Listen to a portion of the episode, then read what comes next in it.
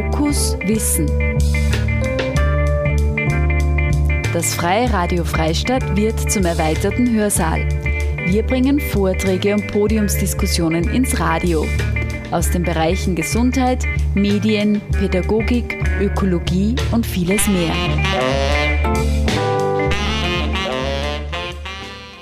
Nie wieder, schon wieder. Antisemitismus heute. Aktuelle Zahlen zeigen, dass Judenhass kein Phänomen der Vergangenheit ist. Die Hemmschwelle, Antisemitismus öffentlich zu äußern, sinkt auch in Österreich. Eine besorgniserregende Entwicklung, die auch in Zusammenhang mit dem Nahostkonflikt steht. Der Vortrag von Isolde Vogel blickt hinter die Kulissen. Neben dem historischen Überblick steht die Denkstruktur des Antisemitismus im Mittelpunkt. Sie hören hier den Vortrag von Isolde Vogel. Sie ist Mitarbeiterin bei DÖW, dem Dokumentationsarchiv des österreichischen Widerstands. Sie arbeitet in den Bereichen Forschung, Monitoring und Dokumentation im Arbeitsbereich Rechtsextremismus. Eine Veranstaltung des katholischen Bildungswerkes Freistadt vom Mittwoch, den 14. Februar. Hören wir nun den Vortrag von Isolde Vogel.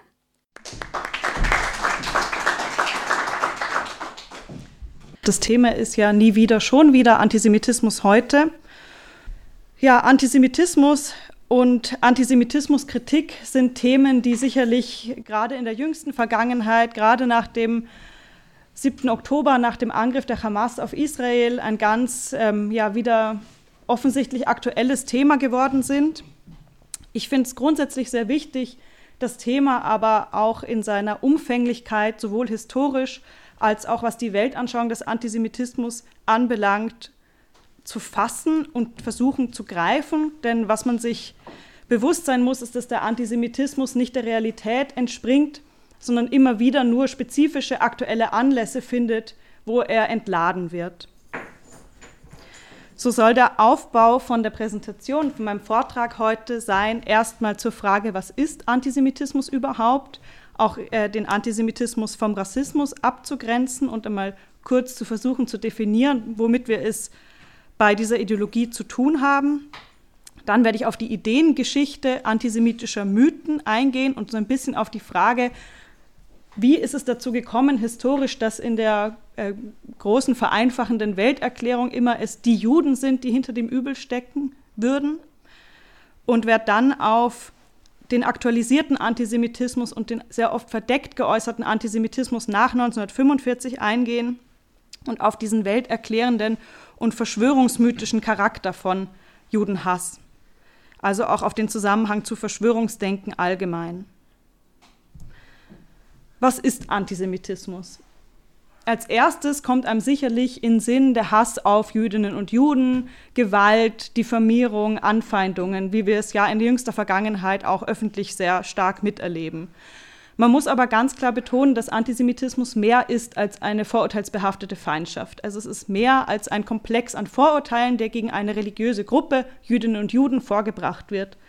Der Antisemitismus hat Funktionen, ähm, die bei Antisemiten, Antisemiten bestimmte Bedürfnisse erfüllen können, weil der Antisemitismus eben eine Möglichkeit bietet, sich die gesamte Welt, das gesamte Weltgeschehen zu erklären.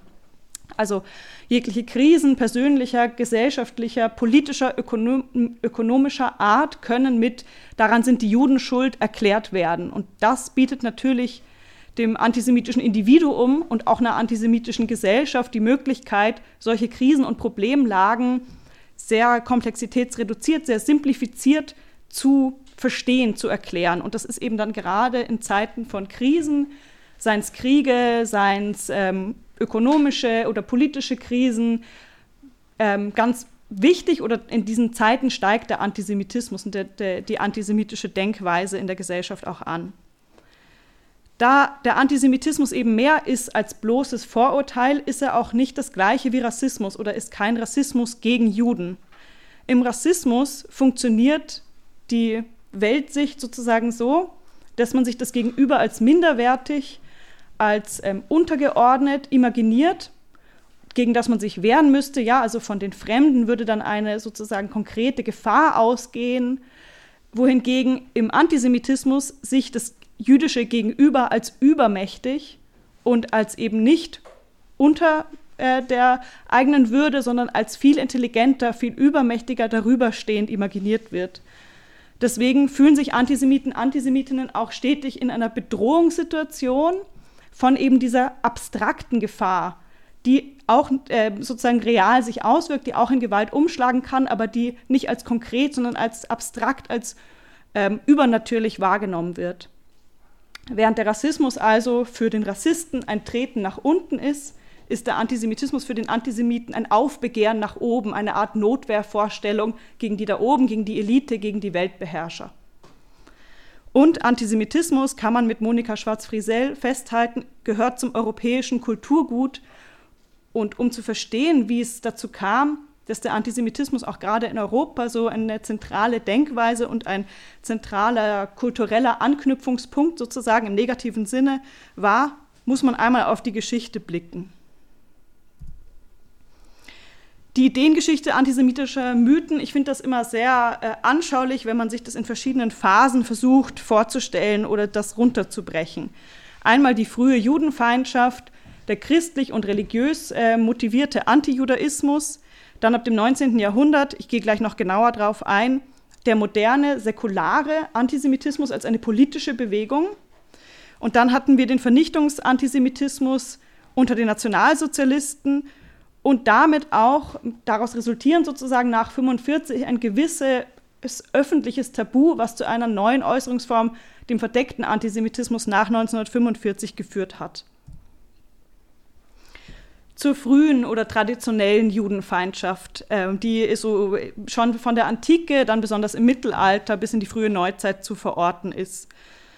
Man muss sich vorstellen, die Entstehung des Christentums war geprägt von einem einem Art Machtkampf gegen die schon viel länger existierende jüdische Religion, die auch dazu geführt hat, dass sozusagen als Gründungsmythos oder auch als zentraler ähm, identitätsstiftender Anknüpfungspunkt ein Abgrenzungsversuch zum Judentum da war. Und das war der später immer wichtiger werdende Vorwurf gegen Jüdinnen und Juden, sie hätten Jesus Christus, sie hätten Gott ermordet. Also insofern mit der christlichen Geschichte sehr eng verknüpft ist diese religiöse Feindschaft gegen das Judentum. Eben als Abgrenzungsversuch einerseits, andererseits eben auch zur Stiftung und zur ähm, ja, Findung der eigenen Religion und auch zur Wichtigmachung der eigenen Religion. Tatsächlich lagen aber dieser Judenfeindschaft zu der Zeit reale, sozusagen gesellschaftliche und religiöse Problemlagen zugrunde.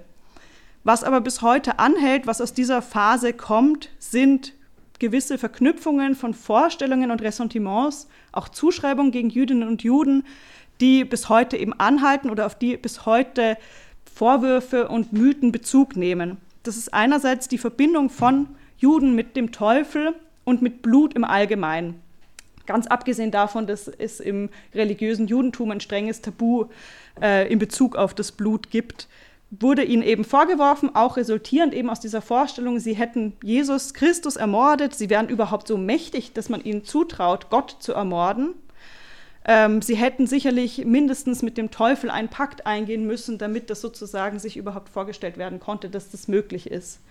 Da zeigt sich einerseits, wie das ja, manichäische Weltbild im Christentum, was Gott und Teufel kennt, was Gut und Böse kennt, darin auch aufgeht und diese böse Seite, diese auch sehr mit Übermacht versehene Seite, dann eben äh, Jüdinnen und Juden zugeschrieben wurde.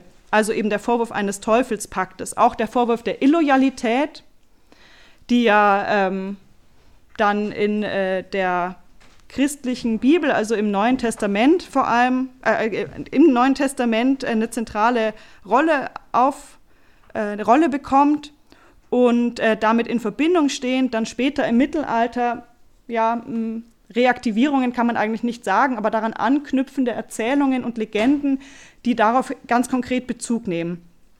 Auf dem Bild, was hier in der Mitte zu sehen ist, das ist eine Darstellung von einer Ritualmordlegende aus dem 15. Jahrhundert, wo Simon von Trient, dieses eben unschuldige, nackte Kind, was hier in der Mitte so dargestellt wird, angeblich einem Ritualmord zum Opfer gefallen wäre.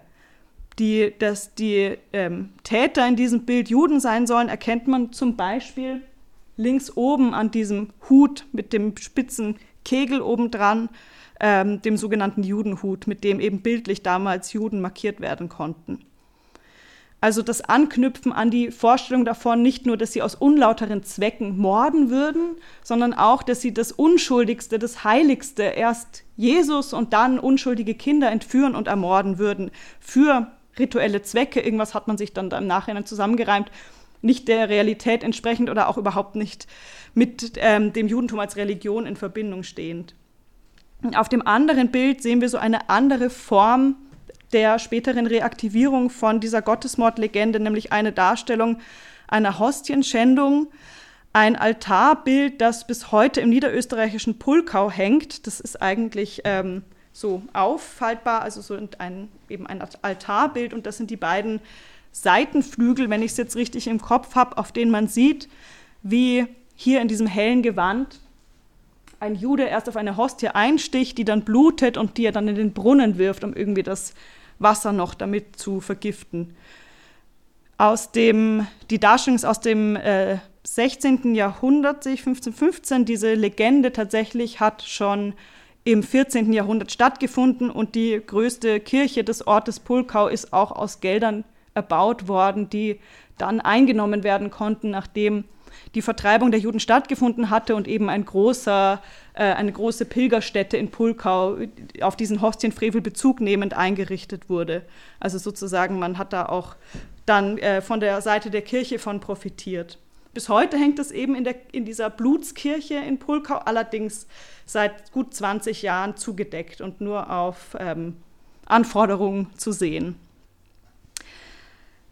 Das mit dem Hostie in den Brunnen, in, ins Wasser werfen führt mich schon zum nächsten Punkt, nämlich der Verbindung von Jüdinnen und Juden mit Krankheiten und mit dem Tod ganz allgemein, die man ja in den Ritualmordlegenden auch schon visuell sieht ähm, und die eben darüber hinaus auch gerade in der Zeit der Pest ganz ähm, krasse antijüdische Ausschreitungen und die Vernichtung ganzer jüdischer Gemeinden in ganz Mitteleuropa nach sich zog.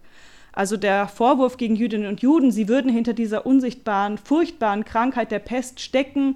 Man konnte, man muss das auch verstehen, nicht begreifen, wie so eine Krankheit, die hunderte, tausende Menschen in Städten dahingerafft hat, wie die denn funktionieren solle. Ja, das medizinische Wissen war nicht da. Die Erklärung aufgrund der schon Jahrhunderte voranschreitenden ähm, äh, Diffamierung gegenüber Jüdinnen und Juden war dann sozusagen auch nicht nur naheliegend, sondern auch sehr praktisch, sich vorzustellen, die hätten was damit zu tun, die wären todbringend, die hätten den Pakt mit dem Teufel geschlossen, die würden sicherlich auch die Pest verbreiten. Das führte allerdings dazu, dass auch in Orten, äh, die die Pest noch gar nicht erreicht hatte, also wo es noch überhaupt keine Krankenfälle gab, Jüdinnen und Juden verfolgt und ermordet wurden. Also diese Vorstellung eben einerseits der Illoyalität gegenüber den Christen, andererseits des angeblichen Paktes, den auch Juden untereinander hätten, der europaweit sozusagen bestehen würde und deswegen auch in Gemeinden, wo überhaupt noch keine Krankheit angekommen war, diese vorauseilende Vergeltung sozusagen stattfinden sollte. Und ich erinnere an diesen Gedanken im Antisemitismus, dass man ja aus Notwehr agieren würde, immer die ähm, Schuldumkehr und die Schuldabwehr darin ähm, deutlich, dass eigentlich ja die Juden etwas angestellt hätten und man sozusagen den Mord, die Auslöschung ganzer jüdischer Gemeinden in Reaktion ausführen würde. Das ist die Grundvorstellung von Antisemitismus. Und der letzte Punkt, den ich hier angeführt habe, ist die Verbindung von Jüdinnen und Juden mit Wucher, der Vorwurf des Wucherers ähm, mit Geld im Allgemeinen und mit Gier. Einerseits aus dem Ausschluss im Mittelalter von Jüdinnen und Juden weiten Teilen Europas äh, aus dem Handel und dadurch das Abdrängen von diesen Menschen in eben den Zinshandel. Andererseits war im Christentum auch der Zinshandel ganz allgemein ein verpönter Beruf oder ein verpöntes Geschäft. Und somit kamen sozusagen zwei Sachen zusammen. Man hat das eh schon Verpönte mit den eh schon diffamierten, mit der eh schon diffamierten Gruppe in Verbindung gebracht und nachher ihnen vorgeworfen, es würde quasi ihrem ganzen Charakter entsprechen, gierig zu sein, mit Geld zu handeln, bis hin dann bei den Nazis eben mit den Vorwürfen, äh, die Juden würden hinter der Finanzwirtschaft stehen und so weiter. Aus diesem religiös motivierten und aus gesellschaftlichen Konflikten real sozusagen auch resultierenden Judenhass ist dann Ende des 19. Jahrhunderts, so ab dem letzten Drittel des 19. Jahrhunderts, der moderne Antisemitismus entstanden. Also es gab eine einerseits Säkularisierung vom Judenhass zum Antisemitismus, nicht mehr religiös begründet, sondern als politisch und soziale Bewegung ist er zu begreifen. Und in der Moderne erfüllt der Antisemitismus auch eine ganz besondere Rolle, nämlich diese ganzen Umwälzungen, die von der durch Feudalherrschaft und ähm, ähm, ja, klare Herrschaftsstrukturen geprägten Zeit hin zu einer bürgerlichen ähm, Welt, äh, wo es Nationalstaaten gibt, einer Modernisierung von sowohl Gesellschaft als auch den politischen Verhältnissen, als auch der Ökonomie. Ja, wir haben die Entstehung nicht nur von Nationalstaaten, sondern auch des Kapitalismus und Industrialisierung in dieser Phase, führte eben zu vielfältigen Krisen, zu Umbrüchen, und zu einer generell für viele Menschen sehr verunsichernden Zeit. Gerade die Ideale von Aufklärung und Emanzipation, also nicht nur Judenemanzipation, auch Frauenemanzipation, die auch in diese Phase fallen ähm, und die Verunsicherung bringen konnten, wurden dann von jenen, gerade die diese modernen Phänomene abgelehnt haben oder jene Teile der modernen Phänomene, mit denen sie äh, nicht einverstanden waren, abgelehnt haben, wurden dann als die Schuld von Jüdinnen und Juden begriffen und sie wurden als tatsächlich jüdische Phänomene gesehen. Also Juden würden hinter den Emanzipationsbestrebungen stecken, sie würden auch hinter der Aufklärung stecken. Alles Neue, was nicht gewollt oder unverstanden war, wurde Jüdinnen und Juden zugeschrieben. Sehr widersprüchlich im Übrigen, also sowohl der Kapitalismus als auch der Kommunismus konnte dann von Juden gesteuert sein und imaginiert sein, weil eben der Antisemitismus niemals der Realität entspringt und sich niemals an realen Begebenheiten orientiert. Hinsichtlich von äh, den Nationalstaaten bringt es dann noch so nicht ja teilweise neue Stereotype und Ressentiments mit sich, die ganz zentral wurden.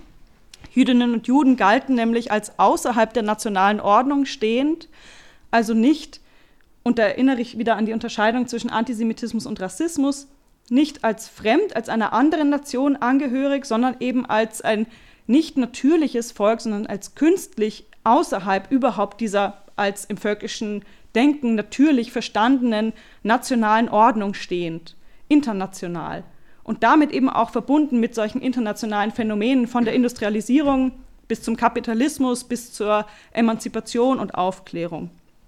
Damit kamen so Vorstellungen wie der Wurzellosigkeit von Jüdinnen und Juden, dem Vorwurf, Zersetzung zu betreiben und eben auch international vernetzt zu sein. Also diese Spinnen- oder Strippenzieher-Metapher sozusagen hat dann auch nochmal eine ganz andere Relevanz bekommen. Im Allgemeinen ist diese Phase des modernen Antisemitismus, also ab dem späten 19. Jahrhundert, ähm, besonders bedeutend als eine Welterklärung, die bis heute ein zentraler Anrufungspunkt für viele Menschen ist.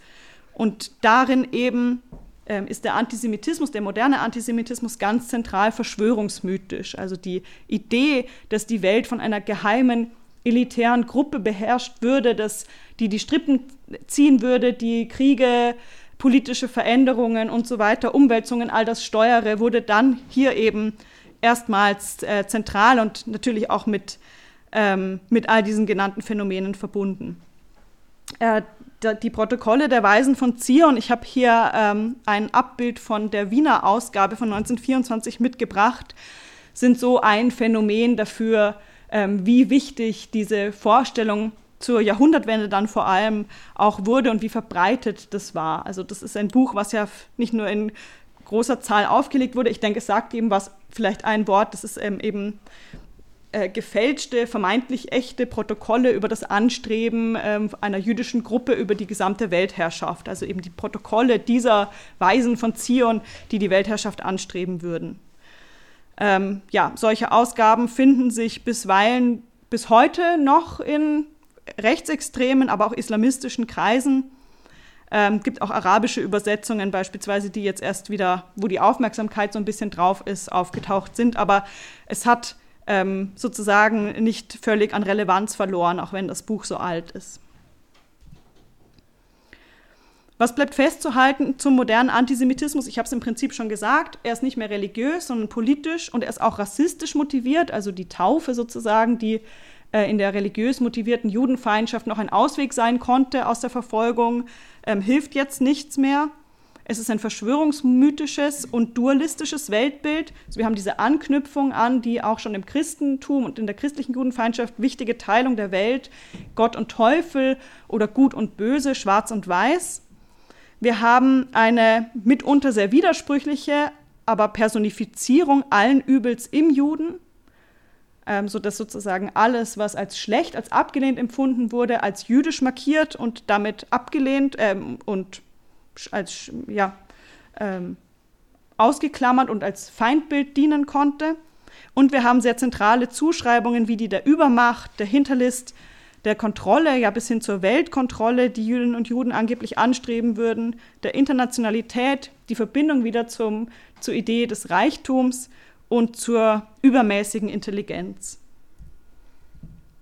Im Nationalsozialismus wurde dieser Antisemitismus dann ungeheuer gesteigert. Also Vernicht der Vernichtungsantisemitismus muss als ungeheure Steigerungsform dieses eben, eben beschriebenen antisemitischen Weltbildes interpretiert werden in einer gewissen Weise waren, war dieser teils wahnhafte Antisemitismus der Nazis auch die negative Konsequenz aus einem antisemitischen Weltbild.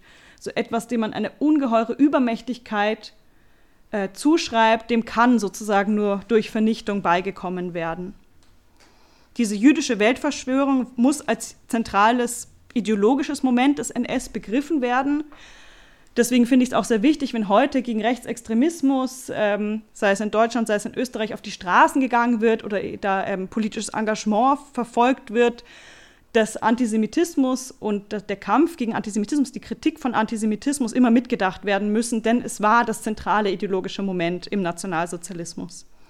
Vom Bild des ewigen Juden, eben in Verbindung mit dieser Internationalität, die ich eben erwähnt habe, ähm, oder dem internationalen Juden bis hin zum Finanzjudentum sind hier eben ganz zentrale Momente im Nationalsozialismus auch einprägsam ähm, verbreitet worden, die bis heute gerade in der österreichischen und deutschen Gesellschaft nachwirken. Also wir müssen auch die bildlichen Prägungen des Nationalsozialismus mitdenken, wenn wir uns in einem postnarzisstischen Land wie Österreich damit auseinandersetzen.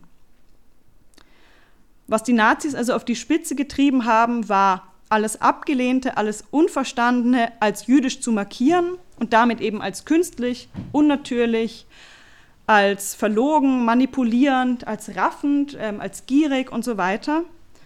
Ähm, das hat dann ihnen auch erlaubt, dass, man, dass sie sowohl den vor allem Finanzkapitalismus als jüdisch und zugleich den Kommunismus als jüdisch abgelehnt haben ähm, und auch jegliche politischen Gegner von der Sozialdemokratie bis zu jeglicher Form von Widerstand, eben jegliches, jegliche Gegnerschaft gegen den Nationalsozialismus bis hin zu un, äh, unliebsamen Berichterstattung in der Presse als jüdisch oder als verjudet abwerten, abgewertet haben. Also der Begriff Judenpresse zum Beispiel wurde dann ganz zentral. Ich äh, komme später nochmal darauf zurück bei den Beispielen. Auch abgelehnte Musik und Kunst, die nicht unbedingt von jüdischen Schöpfern war, konnte dann als verjudet oder als jüdische Kunst markiert und abgelehnt werden. Also da das, was sozusagen auch als entartete Kunst gegolten hat, einfach das Unliebsame ähm, der Nationalsozialisten wurde in dieses dualistische Weltbild des Guten, des Bösen als böse und damit als jüdisch markiert eingestrickt. Auch die Schulmedizin, die sogenannte, also Medizin, äh, die auf Wissenschaft basiert und die Wissenschaft im Allgemeinen, war dann wenn sie nicht den Zielen und der Ideologie des Nationalsozialismus diente, als jüdisch markiert. Nach 1945 haben wir natürlich öffentlich einen Bruch zum Nationalsozialismus und äh, zur vor allem staatlichen Doktrin des Antisemitismus im Nationalsozialismus. Das ist nicht mehr möglich. Es gibt eine Entnazifizierung, ähm, was aber vor allem passiert, ist, dass der Antisemitismus sich seither anders äußert, die Denkweise aber gar nicht so sehr aus den Köpfen verschwunden sein muss. Also vor allem in Österreich, wo wir ein nur auf der öffentlichen Ebene geltendes Tabu, gleichzeitig eine Abwehr, ähm, also so Abwehrmechanismen gegen das Eingeständnis der Schuld, nicht nur am Nationalsozialismus, sondern auch der Beteiligung am Antisemitismus haben, wird es nie ähm, so bearbeitet, dass dieses antisemitische Denken wirklich gebrochen würde. Also wir haben in der Denkweise weiterhin eine Täter-Opfer-Umkehr, wie wir sie aus der Ritualmordlegende als typisch für den Antisemitismus schon kennen. Jetzt auch auf den Holocaust, auch auf Auschwitz bezogen, wenn Jüdinnen und Juden vorgeworfen wird, sie würden ja Profit daraus ziehen, dass ihnen das angetan worden wäre, denn sie würden jetzt ähm, Entschädigungen dafür bekommen oder andere absurde und geschichtsrevisionistische Ideen. Wir haben den gesellschaftlichen Entlastungswunsch in den Nachfolgestaaten des Nationalsozialismus. In Österreich haben wir den Opfermythos und wir haben ganz allgemein eine Schuldabwehr, die dazu führt, dass man Jüdinnen und Juden vorwirft, was man ihnen angetan hat. Das ist im Allgemeinen eben was, was für den Antisemitismus typisch ist. Und wir haben das jetzt aktuell auch nach dem Angriff der Hamas gesehen. Für mich total erwartbar, dass der Antisemitismus auch außerhalb der Region sozusagen, also weltweit, in Reaktion auf das furchtbar antisemitische Attentat steigt. Weil man kann es nicht aushalten, die Schuld und die, ähm, den Antisemitismus, der darin liegt, und wehrt es ab mit dem Versuch, den Vorwurf gegen Jüdinnen und Juden selbst zu bringen und in diesem Fall natürlich gegen den Staat Israel vorzubringen. 75 Jahre ähm, Qual würden doch sehr, noch sehr viel mehr nach sich ziehen als nur dieses eine, dieses eine Massaker. Und ähm, bedient sozusagen dann sozialpsychologisch für sich selbst auch das Bedürfnis der Abwehr von dieser Schuld. Auf der Ebene der Äußerungsformen haben wir nach 1945 vor allem aufgrund der Tabuisierung Umwegkommunikation. Also wir haben Verklausulierungen und eben Umwege sowohl thematischer Art als auch begrifflicher Art, die es dann ermöglichen, den Judenhass weiterhin zu äußern, ohne ähm, Sanktionierung fürchten zu müssen. Das geht auch so weit, dass das nicht unbedingt ein, eine bewusste Tat sein muss, dass der Antisemitismus nicht unbedingt versucht wird, also das haben wir eher im neonazistischen und rechtsextremen äh, Bereich, dass die Menschen sich bewusst sind, dass sie Antisemiten sind, aber ähm, das Wissen äh, an der Grenze der Legalität sozusagen zu äußern, sondern das geht eben auch sehr unbewusst ähm, in die Mitte und in die Breite der Gesellschaft rein, dass man eben ähm, ein Bedürfnis hat, ähm, Israel ähm, oder ähm, jüdische Gruppen im Allgemeinen zu kritisieren oder anzufeinden, aber sich da vermeintlich ganz klar nicht antisemitisch äh, äußern würde. Ich gehe nachher in ein paar Beispielen noch genauer darauf ein. Also man kann das ein Camouflage-Antisemitismus, der bewusste Verschleierung ähm, bewirkt, nennen oder in ein, eben einen impliziten, einen verdeckten Antisemitismus, der nicht offen gegen Jüdinnen und Juden geäußert wird. Die Anlässe und die Themen, an denen sich das entlädt, die gibt es eben immer wieder und die sind eigentlich ähm, sehr austauschbar. Das ist im Normalfall die aktuelle Krise, die dann mit antisemitischem Muster ähm, versucht wird, sich zu erklären. Shoah-bezogener Antisemitismus, ich bin schon kurz darauf eingegangen, also die Schuldabwehr und der Geschichtsrevisionismus, ganz stark haben wir es ja während der Covid-Proteste gesehen, als auch Israel als eine Option der Umwegkommunikation für Antisemitismus sind die, würde ich sagen, beiden zentralen Äußerungsfelder, wo sich Antisemitismus nach 1945 zeigt. Paul Lentwey hat dann den Begriff geprägt, es gäbe einen Antisemitismus ohne Juden nach 1945. Damit hat er einerseits gemeint, dass nach der Vernichtung von sechs Millionen Jüdinnen und Juden aus ganz Europa schlichtweg nicht mehr so viele Jüdinnen und Juden anwesend waren, der Antisemitismus aber nicht deswegen verschwunden war. Also er funktioniert auch, ohne dass der konkrete jüdische Feind anwesend ist.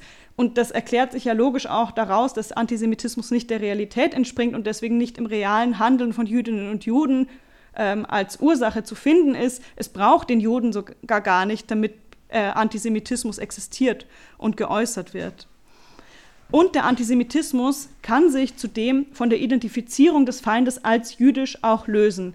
Also der Feind kann auch ähm, als jüdisch ausgemacht werden, wenn er überhaupt kein Jude ist die Welterklärung dahinter, diese grundlegenden Vorstellungen und die Elemente des Antisemitismus können trotzdem bedient werden und auch diese Funktionen erfüllen der Bedürfnisbefriedigung beispielsweise. Also die Argumentationsmuster bleiben gleich, auch wenn der Feind nicht tatsächlich jüdisch ist.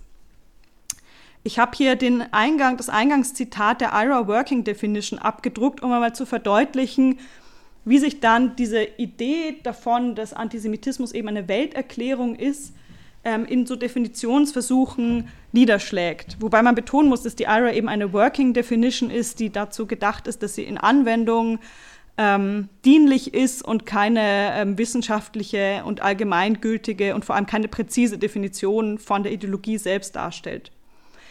Aber in dieser IRA-Definition heißt es, Antisemitismus ist eine bestimmte Wahrnehmung von Jüdinnen und Juden, die sich als Hass gegenüber Jüdinnen und Juden ausdrücken kann.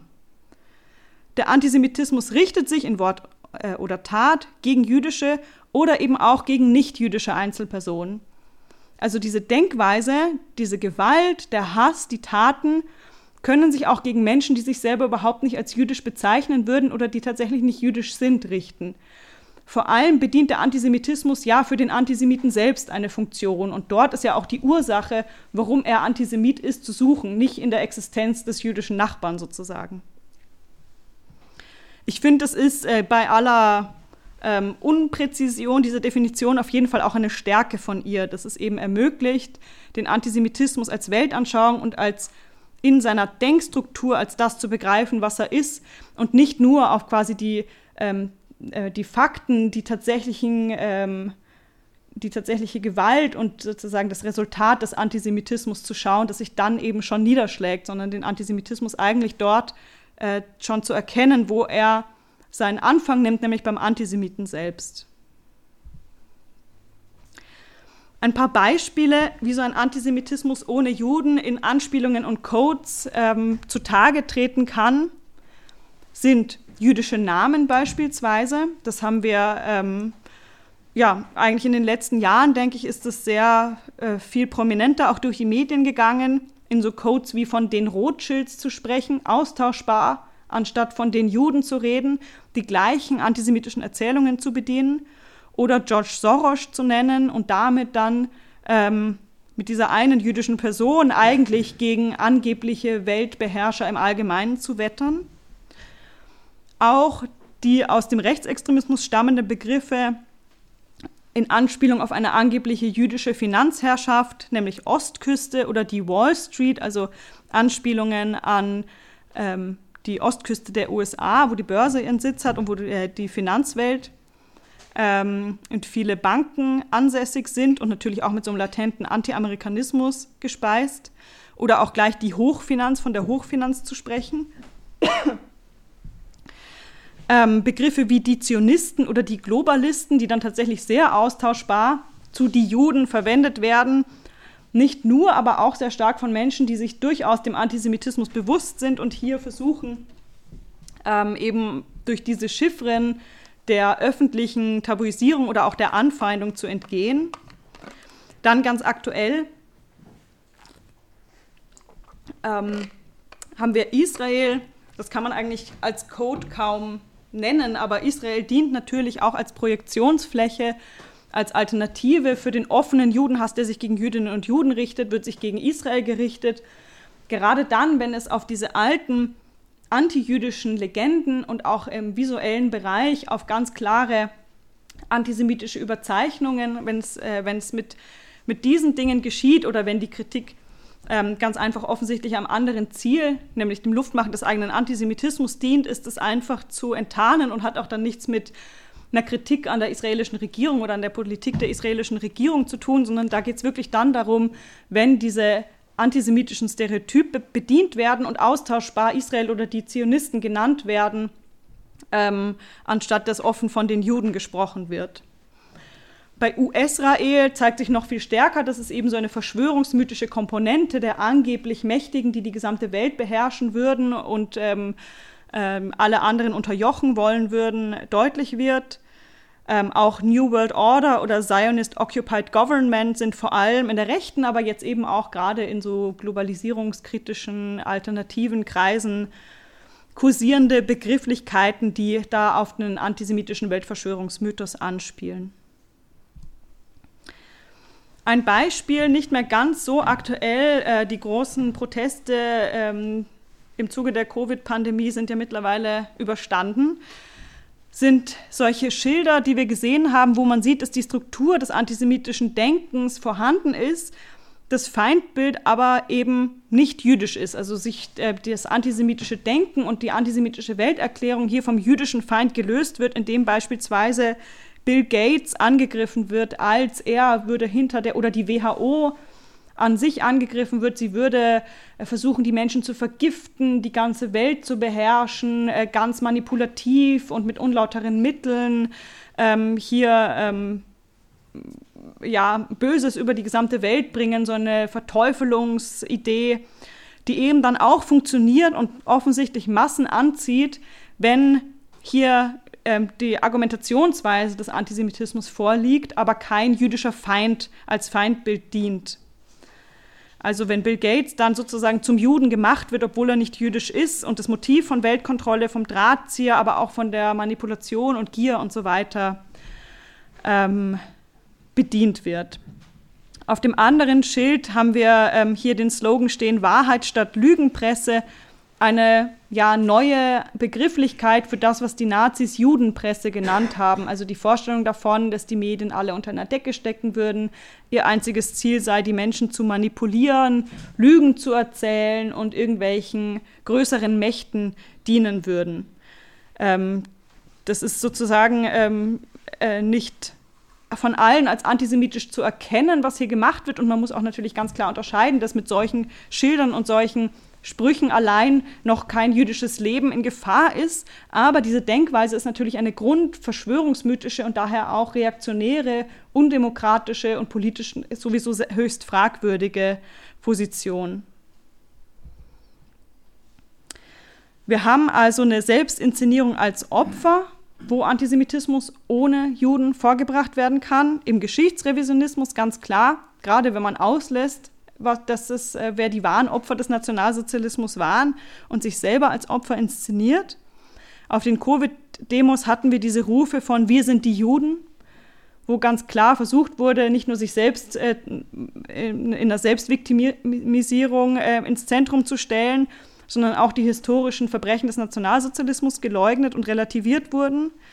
Und wir haben das auch in solchen Sprüchen wie Gaza sei ein Konzentrationslager, wo hier auch geschichtsrevisionistisch und ganz ohne sogar ohne Israel zu nennen und ohne Jüdinnen und Juden zu nennen, die Erzählung aufgemacht äh, würde, dass hier, sie, dass hier ähm, Verbrechen, ähm, also eben geschichtsrevisionistisch, dass ähm, hier schlimmere oder gleich schlimme Verbrechen stattfinden würden.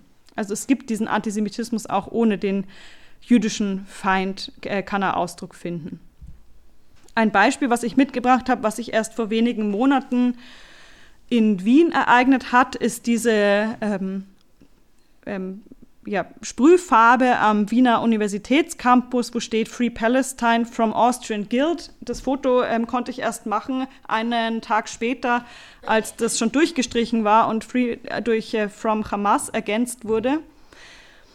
Die grundsätzliche Idee aber davon, dass man Palästina von einer österreichischen oder auch von einer deutschen Schuld befreien müsse, ist ja nicht nur der Versuch, äh, die historischen Verbrechen zu verharmlosen oder zu rechtfertigen, sondern es ist ein schuldabwehrender, reaktiver Antisemitismus, ähm, also ein, ein, eine grundlegende Schuldabwehr, ähm, der Versuch, äh, der Erzählung, man hätte schon genug gelitten unter der historischen Verantwortung.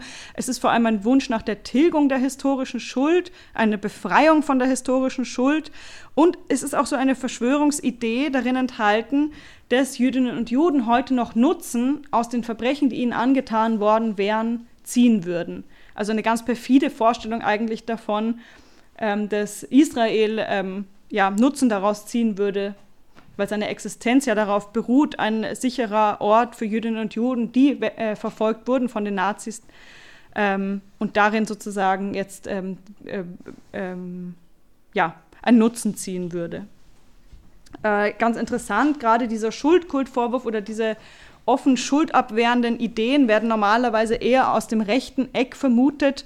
Und ich fand auch gerade hier mit, diesem, mit dieser Ausformulierung des Vorwurfs, dass doch die ist mal genug sei, Schluss sein müsse mit der österreichischen Schuld und man mal auf die aktuellen von Juden begangenen Verbrechen, so in diesem Tenor, ähm, dass das was ist, was hier offensichtlich von linker Seite ausgeführt oder ähm, hingesprüht wurde.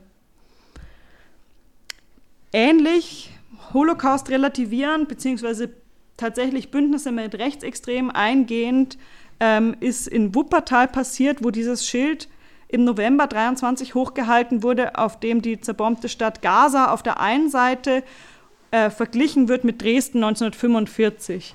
Ähm, das ist ein äh, ja, ganz schönes Gehirnspagat eigentlich, weil einerseits wird ja hier erzählt, dass die notwendige Bombardierung ähm, auch der Zivilbevölkerung Dresdens um den äh, Willen der Volksgemeinschaft, der deutschen Volksgemeinschaft zu brechen, die im Kampf gegen den Nationalsozialismus stattgefunden hat 1945, verglichen wird mit dem jetzt ähm, Angriff auf Gaza. Also irgendwie, ähm, ich musste recht lange eigentlich darüber nachdenken, weil dieses Schild so wahnsinnig ähm, äh, eigentlich unglaubwürdig ähm, dasteht, aber das ist eigentlich eine Erzählung, an die Rechte sehr gut anknüpfen können, denn sie beschweren sich ja auch stetig und erinnern an den unter Anführungszeichen Bomben-Holocaust, der 1945 dann mit der Dresdner Zivilbevölkerung angerichtet worden wäre und wollen auch Sühne und Vergeltung für, diese, äh, für die Bombardierung der Stadt. Und jetzt sozusagen ist es hier ein, auch ein Vergleich, ähm, dass die Juden ähnliche Verbrechen ähm, und die Israelis ähnliche Verbrechen äh, in Gaza anrichten würden wie eben der Zweite Weltkrieg. Also so ein bisschen eine um, um die Ecke gedachte geschichtsrevisionistische Erzählung.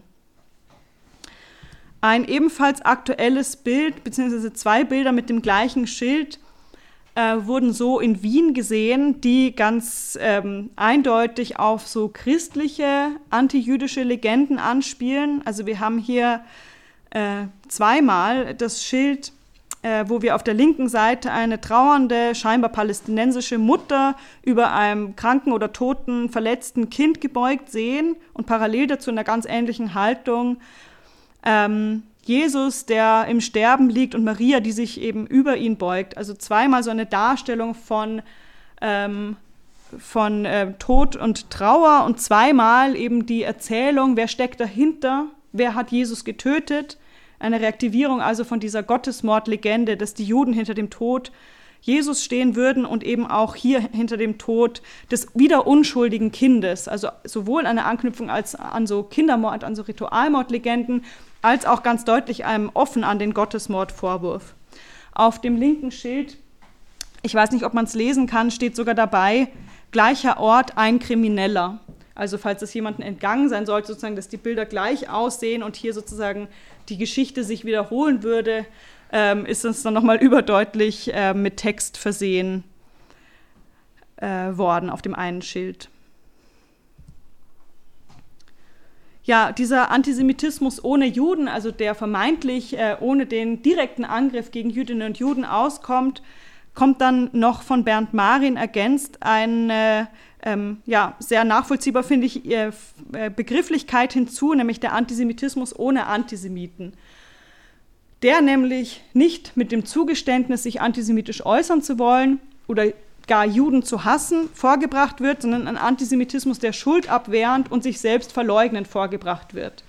Der besonders in, den, äh, in dem ersten Beispiel, wo wir den Schriftzug Free Palestine from Austrian Guild gesehen haben, sicherlich nicht von Menschen gesprüht wurde, die in einem äh, offen antisemitischen Selbstverständnis durch die Welt gehen, sondern die vermeintlich nur auf eine Ungerechtigkeit in einem Krieg aufmerksam machen wollen, dabei aber eben diesen antisemitischen Geschichtsrevisionismus bedienen. Also Ganz wichtig ist festzuhalten, dass Antisemitismus nicht, sich nicht darin ergründet, wie etwas gemeint ist, auch nicht durch die Identität äh, oder den politischen Kontext oder auch kulturellen Kontext von dem Täter, der Täterin und eben auch nicht als offener, expliziter Angriff auf Jüdinnen und Juden erfolgen muss. Ein Beispiel für so einen Antisemitismus ohne Antisemiten ist, äh, habe ich auch im Oktober 23 in Wien aufgenommen, dieses Herunterreißen von den, wir denke ich, haben sie alle gesehen, äh, den Plakaten, die auf die entführten Israelis, äh, die nach Gaza verschleppt wurden, von der Hamas aufmerksam macht. Also diese eben, vorher war das Plakat kidnapped und dann war jeweils ähm, ein Foto von jedem Individuum, was eben noch immer teilweise bis heute äh, in Gaza festgehalten wird. Und ähm, die Vorstellung davon, dass man diese Poster runterreißt, also nicht mal darauf es aushält, dass darauf aufmerksam gemacht wird, dass Juden verschleppt sind, von einer antisemitischen Terrororganisation festgehalten, gefoltert, vergewaltigt werden, sondern hier Juden überhaupt nicht mehr als Menschen begriffen werden und so es leicht fällt, seien es Kleinkinder, seien es Frauen, seien es alte Menschen, diese Plakate runterzureißen, weil sozusagen der Anblick überhaupt nicht ertragen wird. Also diese furchtbare Entmenschlichung, die allein schon in diesem Akt liegt, dass man solche Plakate herunterreißt. Gleichzeitig ähm, ist mein Verdacht ähm, nicht unbedingt von jemandem, der sich selbst als Antisemit begreift, sondern der hier vermeintlich ähm, ja, den äh, Israel-Hamas-Konflikt nur anders einordnet oder sozusagen eine andere Position hat offensichtlich aber glaubt, dass es sich um Lügen handelt, dass es sich um Manipulation, um eine große Verschwörung handelt und vielleicht diese Menschen gar nicht entführt sein, nicht existieren würden oder sie ihm einfach nichts wert sind, weil es eben jüdische Personen sind. Oder Israelis, wie es wahrscheinlich die Person eher ausdrücken würde. Gut, wir haben also gesehen, grundlegend hängt Antisemitismus mit Verschwörungsdenken zusammen. Gerade wenn man den Antisemitismus aus seiner Ideologie aus dieser welterklärenden Funktion heraus erkennen will. Und ich finde die Definition oder die Umschreibung von Theodor W. Adorno, was Antisemitismus ist, nämlich ein Gerücht über die Juden, hier sehr treffend, weil wir müssen uns vorstellen, dass der Antisemitismus nicht in der Realität, nicht in den realen Handlungen, nicht in realen politischen äh, Konflikten oder Kriegen seinen Ursprung nimmt, sondern dass der Antisemitismus über eine Art Gerücht über die Vorstellung eines Mysteriums, die Vorstellung, Jüdinnen und Juden würden im Geborgenen handeln und im Geborgenen würde etwas vor sich gehen, gegen das man sich wehren müsse, gegen eine Weltmacht, gegen eine Weltherrschaft. Ähm, das ist eigentlich die zentrale Vorstellung und das zentrale Element im Antisemitismus. Und das ist natürlich eine verschwörungsmythische Vorstellung, die, wenn sie sich dann vom jüdischen Feind löst, vor allem eben in dieser Betrachtung der Denkstruktur des Antisemitismus enttarnt werden kann. Genau, und gerade, dass der Antisemitismus auch über Anspielungen auf das vermeintlich Verborgene ähm, in so einer verschwörungsmythischen Manier funktioniert, beweist, dass es sozusagen wie ein Gerücht über Juden an sich ähm, funktioniert.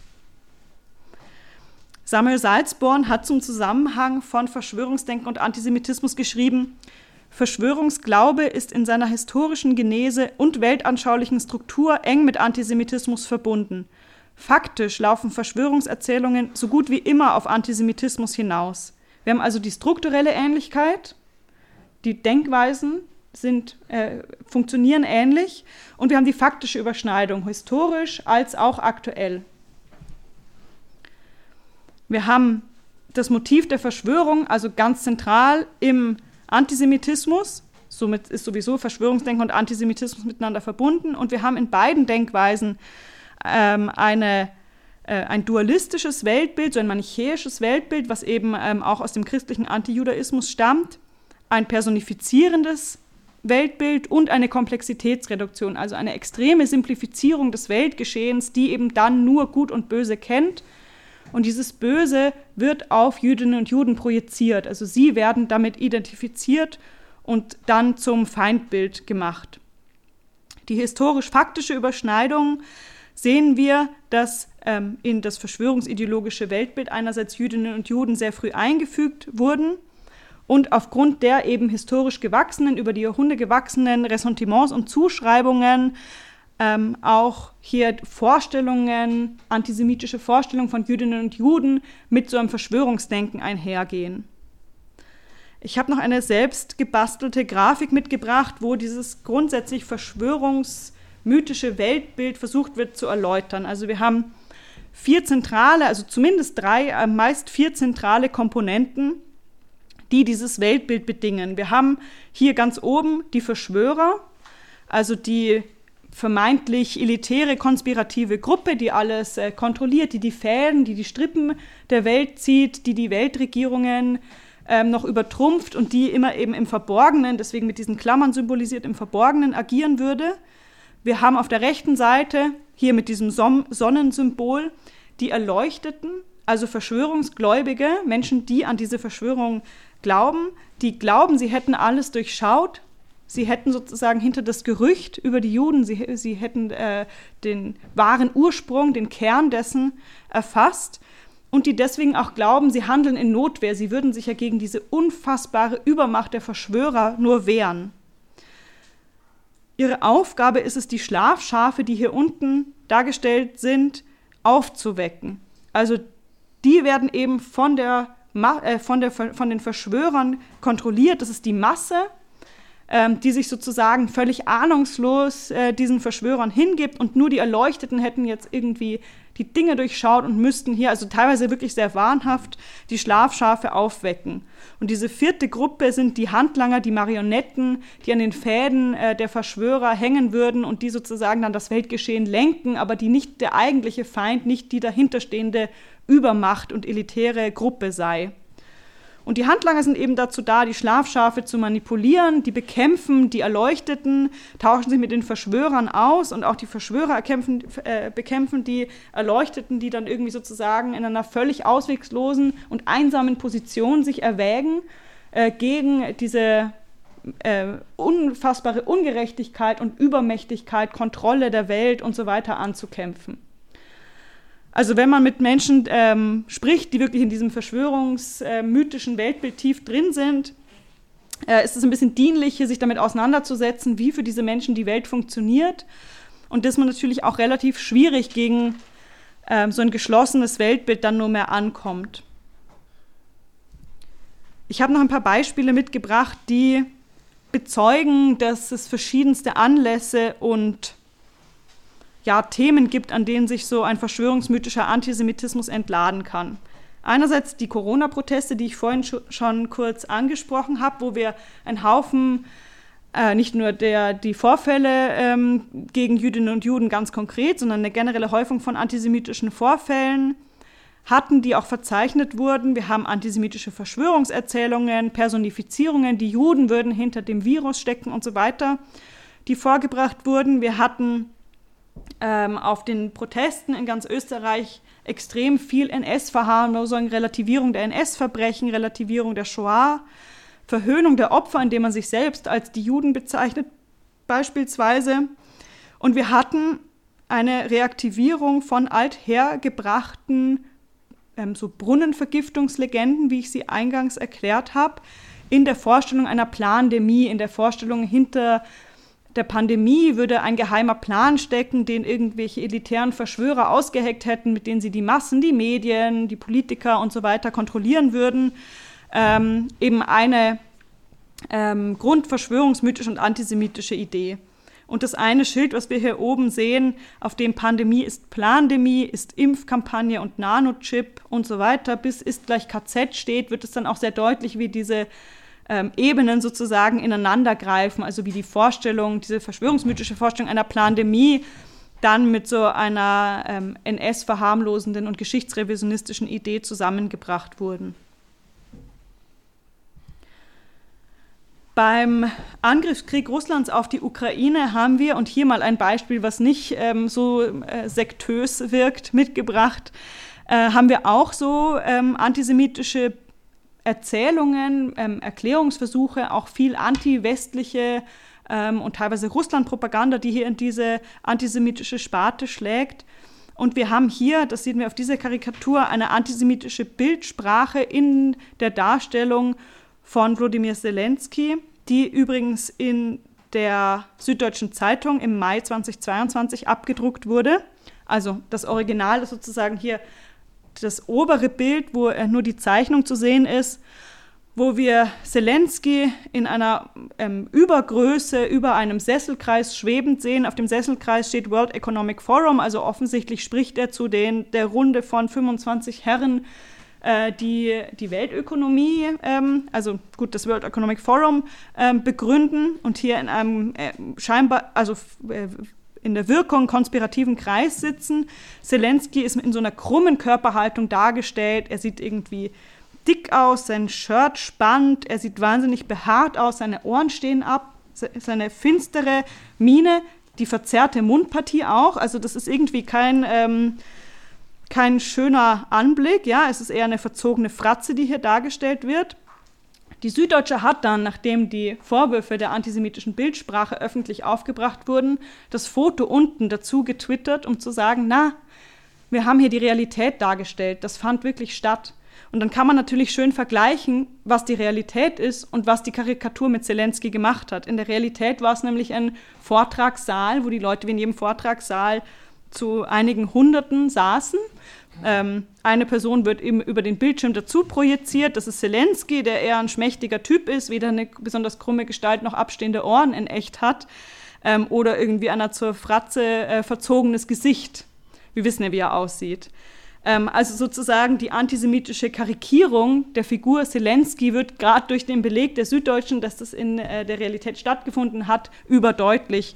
Und noch zur Veranschaulichung, weil sich nicht jeder mit diesen furchtbaren antisemitischen Karikaturen permanent auseinandersetzt, habe ich hier ähm, ein NS-Propagandaplakat ähm, von Hans Schweitzer aus 1943 noch dazu gedruckt, wo der Jude eben als Kriegsstifter, als Kriegsverlängerer dargestellt wird ebenfalls mit diesen verzogenen Mundpartie, äh, mit, diesem, mit dieser Idee von natürlich auch Übergröße und irgendwie hinter den wichtigen Mächtigen oder den Machenschaften stehend dargestellt ist.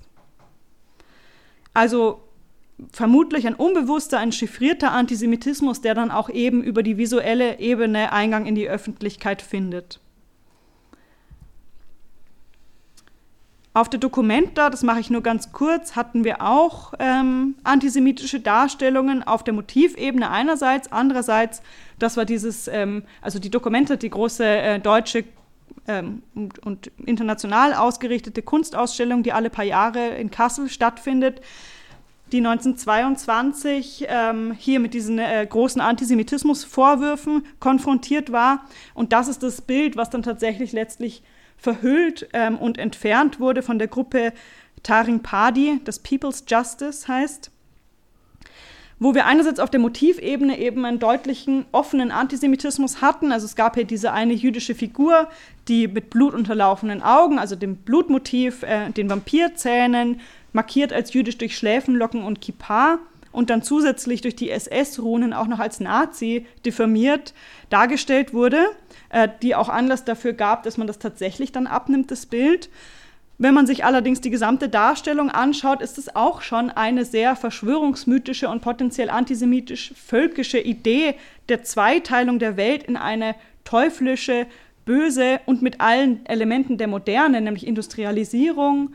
Äh, wir hatten eben hier auf der linken Seite äh, diese rote, höllenartige Darstellung ähm, da war ähm, nicht nur der Tod mit Totenköpfen, sondern wir hatten ganz viele Fabriken, die darin dargestellt wurden, also die Industrialisierung. Wir hatten ähm, Freizügigkeit von Frauen, die oben ohne rumliefen, möglicherweise als Prostituierte gelten sollten, aber das Ganze eben in einer Elendsdarstellung, äh, Krieg, ähm, Tod, Terror, darin dann die jüdische Figur verortet und auf der anderen Seite eine himmlisch-paradiesische vermeintlich ja fast völkische Erzählung von barfuß gehenden Autochtonen, die Obst essen und in der Wiese sitzen und mit Hühnern spielen. Also hier eine grundlegende Vereinfachung ähm, der Welt und eine dichotome, manichäische Darstellung vom Weltgeschehen. Auf der einen Seite all das Böse, Abgelehnte der Moderne und auf der anderen Seite eben äh, das Paradies. Ähm, für die weitere ähm, Information oder ähm, ich finde, das ist ein, eine, für die Anwendung wirklich eine super Sache, kann ich sehr empfehlen, die Website conspiracychart.com, die von Abby Richards gestaltet wird, englischsprachig, auf der in so einem umgekehrten Dreieck, wie man hier sieht, eben alle möglichen Verschwörungsmythen, ähm, Weltherrschaftsfantasien aufgelistet sind. Das ist interaktiv, man kann all diese Sachen dann anklicken und äh, wird zu seriösen Zeitungsartikeln weitergeleitet, die einmal erklären, worum es sich da handelt. Und die eben versucht hat, in diesem umgekehrten Dreieck darzustellen, dass es Verschwörungsvorstellungen gibt, die noch einen Bezug zur Realität haben, hier ganz unten. Und jene oben in dem roten Bereich vor allem, die wirklich völlig detached from reality, also die wirklich gar keinen Bezug mehr zur Realität aufweisen wo übrigens dann auch so ähm, die George Soros-Verschwörung oder ähm, ähm, Holocaust-Leugnung und ähnliches zu verorten ist. Und Abby Richards macht hier eben in dieser stufenweisen Auflistung auch deutlich, dass es einen Point of No Return gibt, wo der Antisemitismus in diesen Verschwörungserzählungen inhärent ist und überhaupt nicht wegzudenken, sondern ein ganz zentrales Element von den Erzählungen.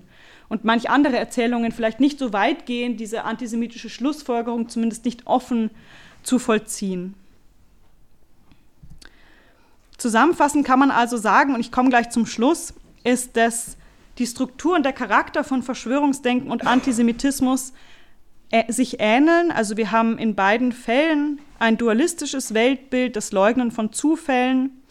Wir haben eine Angst von, vor Unverstandenem, von verunsichernden gesellschaftlichen Phasen, vor Krisen, Umbrüchen, alle möglichen ähm, Geschehnissen in der Welt, also von ähm, der Globalisierung über den Klimawandel und alle möglichen eben politischen Themen auch die Verunsicherung auslösen können. Wir haben das Motiv der angeblichen Notwehr, in dem sich diejenigen, die an Verschwörungsmythen glauben und auch jene, die sich die Welt antisemitisch erklären, meinen zu befinden. Und wir haben eben die grundlegende, das grundlegende Ziel, Schuldige für das Übel der Welt zu finden, zu suchen und zu finden und damit auch die Imagination einer konspirativen, einer allmächtigen Elite, die hinter allem Übel stecken würde und die Personalisierung und Personifizierung all dieser Übel dann in der antisemitischen Konsequenz in Jüdinnen und Juden. Das Ganze gibt es in unterschiedlichen politischen Kontexten. Ich denke, die Beispiele haben das schon gezeigt, vom völkischen oder rechtsextremen Weltbild über den politischen Islam, über antiimperialistische oder so linksalternative, globalisierungskritische Kreise, aber auch die gesellschaftliche Mitte, wenn selbst die Süddeutsche Zeitung es schafft, antisemitische Karikaturen zu drucken. Der Antisemitismus dient diesen verschiedenen politischen Strömungen als eine Art Kit, also das ist das, worauf sich dann die aus der verschiedenen politischen Motivationen kommenden Denkweisen sozusagen vereinen in diesem, dieser gemeinsamen simplifizierenden Welterklärung des Antisemitismus. Und er hat ein extremes Mobilisierungspotenzial für antisemitisches Gedankengut und äh, natürlich auch für menschenfeindliche Ideologie, Hass und Hetze, ähm, auch ohne Juden und auch gegen andere Gruppen gerichtet. Und nicht zuletzt ist es natürlich ein Gewaltpotenzial und eine reale Gefahr für Jüdinnen und Juden, die von diesen Denkweisen ausgeht. Wenn der Antisemitismus also als eine Welterklärung verstanden wird, müssen wir im Kopf behalten, dass es vielleicht die ähm, Äußerungsform sich ändert oder stetig erneuert ist, aber die Inhalte und auch die Zielsetzung von Antisemitismus gleich bleibt. Und dieser welterklärende Charakter, der sich eben auszeichnet durch eine simplifizierte Sicht auf die Welt, also eine Komplexitätsreduktion, ähm, darin eben verschwörungsmythisch ist, dualistisch, das nur Gut und Böse zu kennen und gleichzeitig ähm, dieses Böse auf Jüdinnen und Juden, Juden äh, projiziert und in ihnen personifiziert, als müssen wir uns als zentrale Elemente versuchen im Kopf zu behalten, wenn es eben darum geht, Antisemitismus zu erkennen, wenn er sich wieder an einem neuen Anlass entlädt.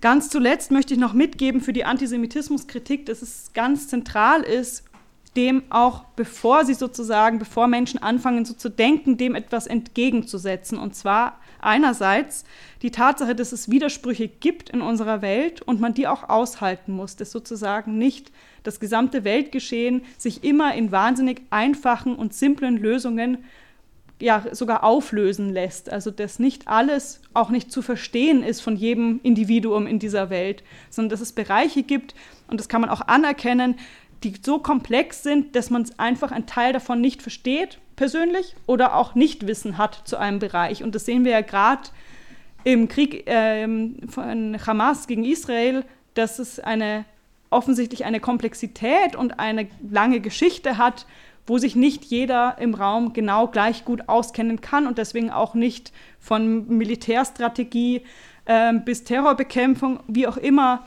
ähm, das gleiche Wissen hat und deswegen auch nicht sozusagen anzuerkennen, dass man sich auch eine Meinung erst bilden muss oder vielleicht gar nicht bilden kann, weil die Sachen komplex sind und weil wir nicht Wissen haben. Und natürlich ist es wichtig, aufklärerische Ansprüche und auch den Universalismus, nämlich dass eine antisemitische Äußerung, egal von wem sie getätigt ist und egal in welchem Kontext sie erfolgt, zu verurteilen ist, sind Werte, die ich unbedingt hochhalten möchte, wenn es um Antisemitismuskritik geht. Gut, dann komme ich zum Schluss. Vielen, vielen Dank für die Aufmerksamkeit.